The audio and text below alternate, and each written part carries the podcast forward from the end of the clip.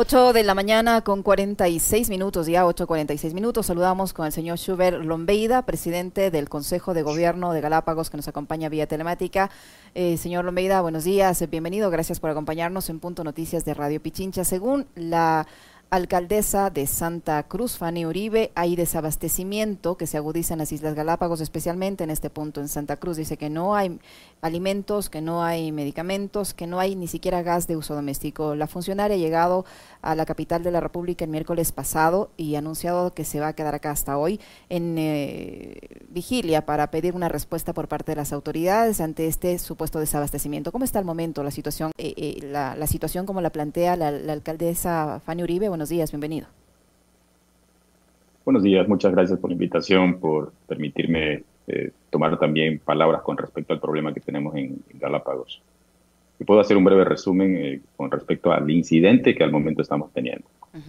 Aproximadamente hace un mes y medio, el barco Isla de la Plata, que es un barco que lo opera Transnave, que es uno de los dos barcos que brinda el servicio en la ruta 1-2 que se conoce que atiende a Santa Cruz y San Cristóbal tuvo un incidente, eh, tuvo un problema en sus máquinas y fue separado de la prestación del servicio. Una vez que fue separado de la prestación del servicio, quedamos con un déficit de 2.300 toneladas de transporte que puede eh, llevar este barco hasta las Galápagos. Eso ha sido suplido con el barco Fusion 2, eh, realizando más viajes de los que normalmente realiza, tratando de reducir los tiempos de atención y de los itinerarios de los viajes que están dentro de su ruta.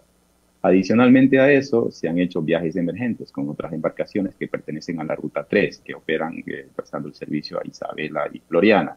Estos barcos también han eh, sido utilizados entre sus itinerarios normales para eh, llevar, transportar insumos hacia las Galápagos. Como este déficit no ha podido ser cubierto hasta poder tener el barco Isla de la Plata nuevo en operación, ha, sí ha producido ciertos incidentes en la reducción de los insumos necesarios para Galápagos. No significa que por esta razón tengamos un déficit de insumos, de alimentos, porque a esto se les ha dado prioridad en el transporte en estos barcos que están disponibles y en estos viajes emergentes que se han realizado. O sea, lo que dice la alcaldesa es que, que, no, que no hay, eh, hay, alimentos y que no hay bombonas suficientes de gas doméstico, que la gente no puede cocinar, que no puede calentar eh, cosas, que el agua, etcétera. ¿Eso no, es así tan grave como lo plantea la alcaldesa? O sea, usted dice que hay una reducción por, la, por que no está funcionando este barco, pero que sí existe abastecimiento. hay una reducción, eh, al momento están haciendo colas, eso es real, para comprar gas, porque claro, se enteraron que no hay el suficiente stock de gas como para atender en el tiempo. Y eso ha hecho que la gente vaya a hacer colas y trate de acaparar una mayor cantidad de cilindros de gas para su uso y para tenerlo almacenado por si acaso suceda un evento con mayor problema. Eso ha hecho que el, stock de gas que estaba planificado para atender, eh, según el histórico, por más tiempo, se eh, vaya reduciendo en menos tiempo. Por esa razón es que eh, se ha coordinado, nosotros como Consejo de Gobierno, como ente articulador, hemos coordinado con las instituciones competentes y con las compañías competentes, con las empresas competentes. En este caso, eh, Fusion 2, que es privado, Transnave, que es público. ¿Y la Armada no puede intervenir aquí con sus, con sus barcos? ¿La Armada no podría ayudar ahí para solucionar esta emergencia? Por supuesto, esta es la coordinación que le estoy contando. Y con la Armada Nacional, quienes nos han facilitado eh, dos barcos.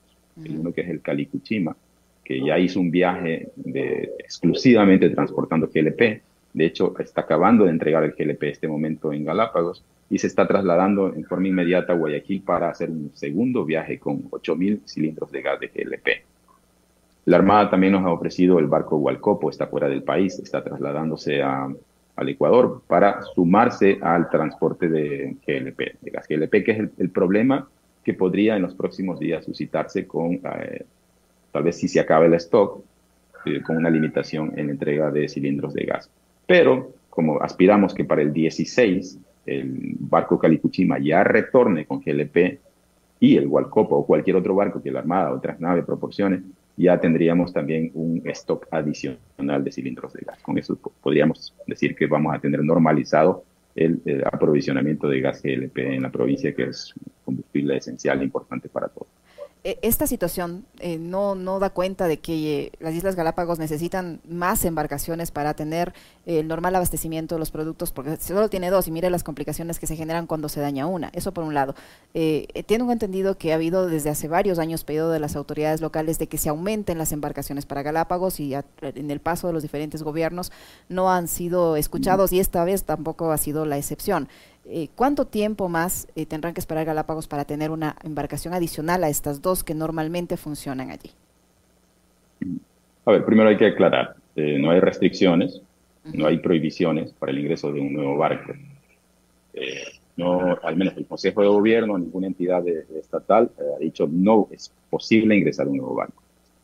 Cuando se presenta ya algunos de los problemas con carga que no podía ser enviada a Galápagos, Mire, el 6 de julio del, año pasado, el mismo pleno del Consejo de Gobierno, eh, mediante una resolución, crea un comité de contingencias de carga para el sistema de transporte marítimo de, carga Galápagos.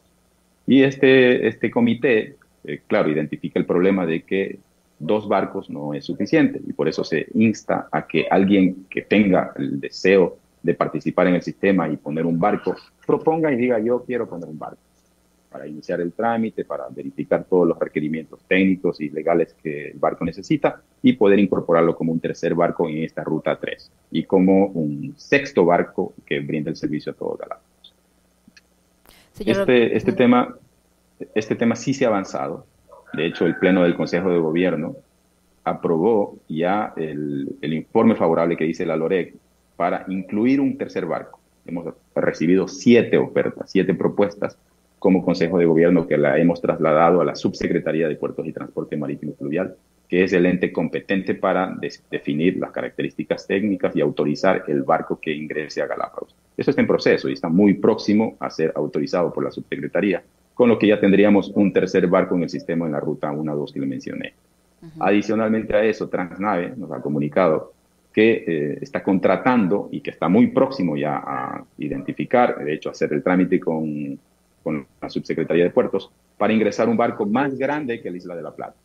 Y este barco más grande que la Isla de la Plata reemplazaría a la Isla de la Plata, mientras este eh, ya está en condiciones como para poder volver a operar. Incluso durante un tiempo estos dos podrían, eh, estos dos barcos de Transnave, la Isla de la Plata y este nuevo barco que va a ingresar, podrían estar brindando el servicio para estabilizar aún más la necesidad de transporte de carga. Señor Olmeida, ¿cuánto tiempo eh, podría tardar la reparación de este barco Isla de la Plata para que esté totalmente operativo y que sea seguro? ¿Cuánto tiempo podría tomar todo este proceso? Depende de los daños. Eh, sabemos que es un caso fortuito, no programado, es difícil identificar el tiempo. Eh, hemos preguntado a Transnave cuánto tiempo les va a tomar poner en buenas condiciones para tu retorno. Nos ha dado en dos ocasiones fechas distintas. La última nos dijo en septiembre. por esa razón entenderé que su decisión ha sido incorporar un nuevo barco que reemplace temporalmente a la Isla de la Plata. Es decir, los esfuerzos de coordinación y la respuesta de las instituciones que tienen relación, sobre todo las públicas que tienen relación con el sistema, se están dando, se han dado y por eso es que no estamos en un caos que estaríamos en el caso de que no se hubiese tomado medidas correctivas. Sin embargo, obviamente el sistema es muy sensible, muy frágil porque requiere de también infraestructura portuaria en territorio, infraestructura portuaria en Guayaquil, que es un tema que también se está trabajando desde hace varios años y que la intención es tenerla lo más pronto posible. Para eso nosotros hemos hecho un acuerdo con la CAP, que se hizo un levantamiento de información, eh, estamos próximos a hacer una segunda fase para obtener esa información en territorio, socializarla y poder tomar los insumos con los actores en territorio de tal manera que ya se pueda tomar decisiones de una hoja de ruta de implementación del sistema de carga para Galápagos que considere no solamente los barcos, sino todo el, rol que significa la prestación del servicio. Me refiero a la gobernabilidad, a los tarifarios, a la ubicación de los puertos, al sistema de barcos, qué tipo de barcos son los mejores para Galápagos, qué itinerario y sobre todo eh, lo que ya dije, gobernabilidad, que es una institución que debería definirse quién es el responsable en territorio de hacer el seguimiento, el control, la administración del sistema portuario de navegación hacia las Galápagos en coordinación con la subsecretaría de puertos o que la misma subsecretaría de puertos en territorio se haga cargo en su totalidad ha habido acercamiento con las autoridades locales, eh, se ha conversado con ellos todas estas cosas que usted nos está contando a, Punto Noticias. Y le pregunto esto porque eh, la alcaldesa Uribe ha dicho que están cansados de las, de las mismas respuestas y que no descartan medidas eh, de presión para exigir respuestas concretas del, del gobierno. Eh, ¿Cuál ha sido el acercamiento con las autoridades? ¿Qué, qué las, las autoridades concreto tienen para ellos? Las autoridades locales, eh, los GATS, los gobiernos autónomos descentralizados de Galápagos, son parte del Consejo de Gobierno y son parte de este comité de contingencias de problemas en el sistema de carga que le mencioné. Eh, tal vez eh, la alcaldesa, eh, como está recién incorporada, no está al tanto de todo el trabajo que se ha venido desarrollando, no conoce cuáles son las estructuras de coordinación y por esa razón está manifestando este tipo de, de, noticias o de manifestándose al, al, respecto. Porque como está recién ingresada, no, no conoce todo el trabajo, no conoce cuáles son los problemas de fondo y cuáles son las acciones que se deben hacer para solucionar este tema es, entendible. Eh, y lo ideal es que, eh, obviamente, tengamos unas reuniones lo más pronto posible para que ella también aporte eh, en forma positiva a, la construcción de la solución a los problemas. Señor Olveida, ayer se conoció el caso de de una emergencia médica eh, a raíz del accidente que habría sufrido un, adolescente. Eh, su padre denunciaba en este espacio en la mañana en el programa Las Guarmis que la atención médica que se le brindó al chico no fue oportuna, que se había pedido desde temprano que ocurrió el accidente su traslado. Sin embargo, ese traslado se produjo a las 6 de la tarde cuando el accidente tuvo lugar a las 9 de la mañana. El señor, obviamente, en medio del dolor por el que estaba atravesando, eh, responsabilizaba por la muerte de su hijo a las autoridades de Isabel, en este caso médicas me refiero, eh, por no haber autorizado este traslado. ¿Qué conoce usted del caso? Eh, se, ha investigado? ¿Se lo va a hacer? Eh, porque sí es entendible la posición que tiene el señor. Si hay una persona que está en muy mal estado de salud y esperan hasta las seis de la tarde para trasladarle, el señor, el, joven terminó muerto. Sí, mire, nos solidarizamos absolutamente con, con el señor padre, con los padres, con evento que es muy lamentable. Es, es, un tema que nosotros en Galápagos adolecemos desde hace varios años de un sistema de salud que responda a las necesidades muy críticas que hay, sobre todo en, lugares muy remotos, como el caso de Isabela. Isabela es la isla más grande, pero es una de las poblaciones más pequeñas de Galápagos y está eh, ubicada en un lugar bastante remoto que no, no tiene eh, líneas de, de comunicación que nos gustaría tener como para que puedan ser trasladados en forma inmediata, ese día surgieron dos emergencias, eh, una en Santa Cruz y otra en Isabela.